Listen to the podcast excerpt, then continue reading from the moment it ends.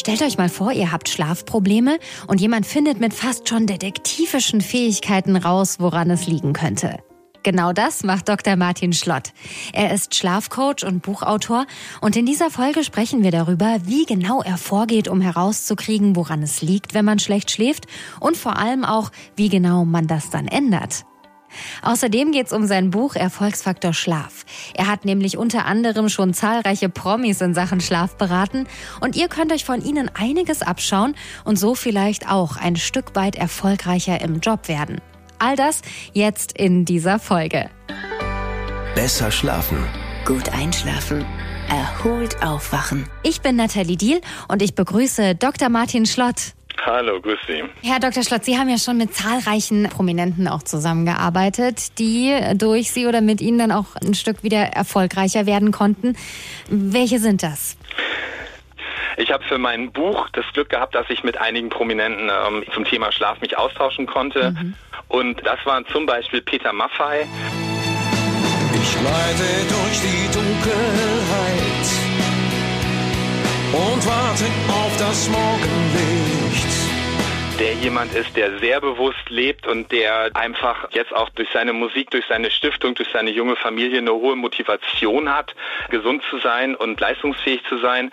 Und der weiß, dass er sich untertags auspowern muss und dass er abends irgendwie auch gucken muss, dass er zur Ruhe kommt. Der macht dann abends oft nochmal so einen gemütlichen Spaziergang, ganz ruhig und sorgt dafür, dass sein Schlafzimmer zum Beispiel irgendwie eine gute, kühle Temperatur hat. Also der geht wirklich ganz bewusst damit um. Mhm. Und ähm, Tommy Haas zum Beispiel als seiner aktiven Zeit fand ich auch irgendwie echt interessant gesagt. Also viele Sportler sind dann ja nervös vor wichtigen Spielen, gerade wenn sie jetzt im Tennis im Center Court spielen oder so. Mhm. Und für ihn war das irgendwie immer diese mentale Einstellung, hey, ich habe ja mein Leben lang trainiert, ich will diese Spiele ja machen, ich freue mich darauf und hatte dadurch irgendwie wenig bis gar kein Lampenfieber und konnte echt in diesen Nächten immer gut schlafen. Also es war so eine mentale Einstellung, die ich total beeindruckend fand. Und, und er hat immer sein eigenes Kissen dabei gehabt für den Schlaf im Hotel, damit er einfach ein Kissen hat, was ihm vertraut ist, was eine Höhe hat, die er gebrauchen mhm. kann, damit es seinem Kopf oder seinem Nacken da auch gut geht und was so eine Vertrautheit schenkt. Fand ich so ganz interessant. Und ich habe mich zum Beispiel auch mit einem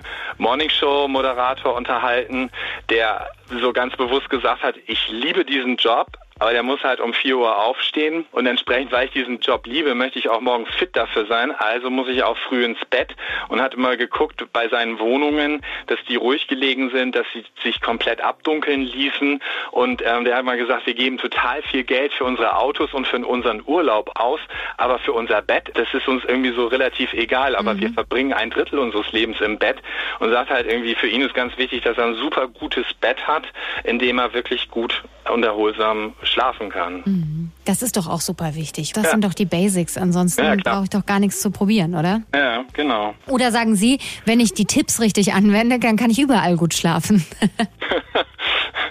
Nein, Schlaf ist, ist wirklich ein Zusammenspiel von ganz vielen Faktoren. Also macht das Schlafcoaching ja auch so interessant. Das mhm. ist ja fast eine detektivische Arbeit, dass, dass ich gucken kann, hey, wie verbringt er seinen Tag? Wie geht er mit Kaffee, Alkohol, Licht, äh, Bewegung und so weiter um?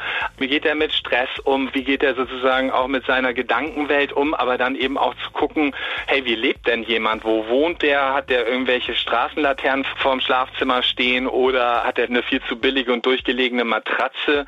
Oder gibt es zum Beispiel Möglichkeiten noch über Erdungsmatten, über Beleuchtung und so weiter, da nochmal das Ganze zu optimieren. Und es ist wirklich, wirklich spannend, was Menschen dann plötzlich hilft und was der Faktor dann plötzlich ist, wo jemand sagt so, hey, das, genau das hat mir noch gefehlt und jetzt kann ich echt gut schlafen. Vielen Dank, dass ich da diese Unterstützung von dir bekommen habe. Mhm. Wenn wir da nochmal ein bisschen näher drauf eingehen, Schlafcoaching. Das klingt cool. Was genau steckt dahinter und wie genau gehen Sie vor? Also jedes Coaching ist anders. Üblicherweise kontaktieren mich Klienten, wenn irgendwie die Leute Leute spüren, sie haben nicht mehr die Energie oder sie schlafen halt einfach schlecht. Und dann trifft man sich einfach und ich habe so einen Fragebogen, wo ich einfach wirklich eine ganze Reihe von Dingen einfach abfrage, okay. die ich eben schon skizziert habe. Also so Verhaltensweisen, Umgang mit äh, ganz vielen verschiedenen äh, Dingen. Da gehört irgendwie Smartphones dazu, da gehört mhm. irgendwie auch der Umgang innerhalb der Familie oder so dazu, Essensgewohnheiten, eben Licht und so weiter. Und dann geht man einfach so weiter. Und oft ist es tatsächlich so, dass die Leute mit dem Schlaf an sich gar nicht mal so das Problem haben, sondern dass es irgendwelche Ereignisse außen sind, die sie verunsichern, die sie ähm, ängstlich werden lassen, die Sorgen machen oder die sie auch irgendwie ärgern oder so. Und mhm. ähm, das filter ich dann irgendwie so Stück für Stück raus und dann gucke ich halt, wie ich einen Zugang dazu finde zum, zum Klienten. Und dann ähm, gibt es halt die Möglichkeit, über verschiedene Coaching-Tools zu gucken, wie können wir ein Thema lösen, wie können wir das wieder sozusagen umwandeln, auch in eine positive Energie, wo sind die Ressourcen.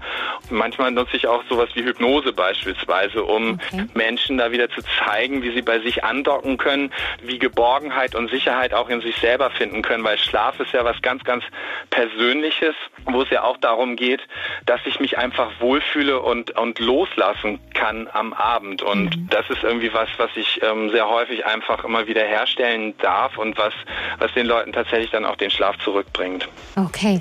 Jetzt gibt es ja auch prominente Beispiele, die ja ein bisschen anderes Schlafkonzept haben. Ich kann mich an Ronaldo erinnern, der ähm, ist mal durch die Medien gegangen, mhm. weil er mhm. gesagt hat, er döst ja. fünfmal am Tag 90 Minuten ja. und das ist sein Schlafkonzept. Kann das funktionieren? Wenn das wirklich so ist, ich bezweifle mal tatsächlich, ähm, dass es wirklich so ist okay. und dass es klingt immer so zu schön, um wahr zu sein, weil viele Leute dann denken, oh, dann kann ich ja noch viel mehr schaffen und dies und mhm. jenes und so.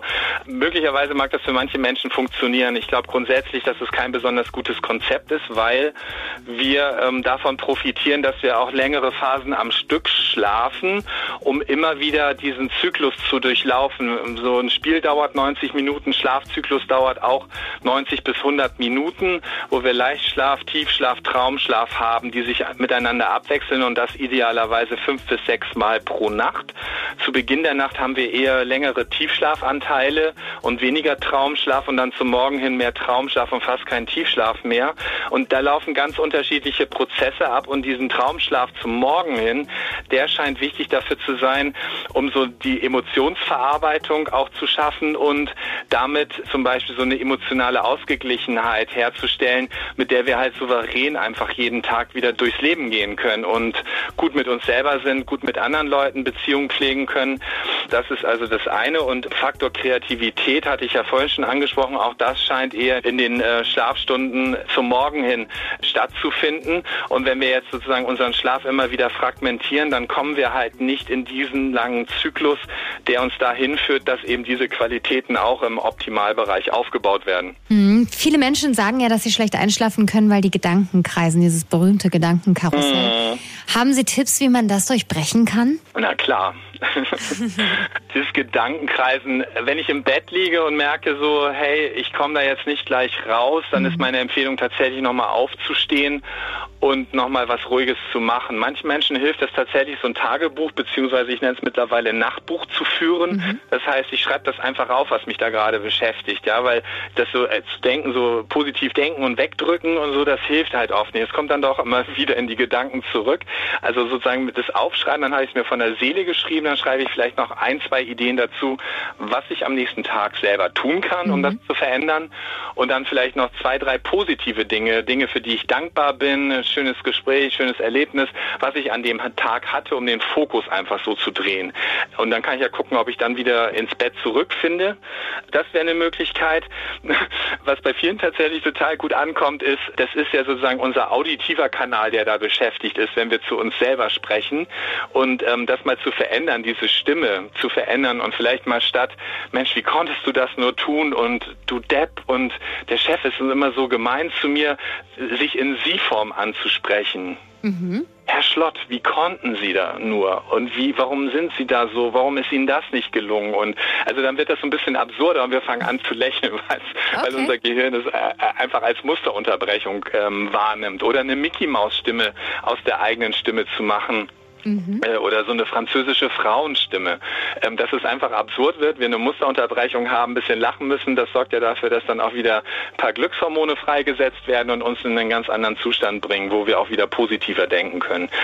Und ähm, eine weitere Möglichkeit an der Stelle wäre tatsächlich sowas wie eine geführte Meditation zu hören, an Hörbuch, irgendwas, was einem vertraut ist. Ich habe sogar schon ähm, CEOs gehabt, die dann Benjamin Blümchen oder sowas wieder oder Bibi Blocksberg sich anhören, mhm. weil das einfach die Stimmen, die vertrauten Stimmen aus der Kindheit sind und äh, sozusagen diese Geborgenheit ähm, darüber transportiert wird. Und hey, wenn es hilft, ist doch wunderbar und die Leute dann damit irgendwie in den Schlaf singen können. Hex, Hex!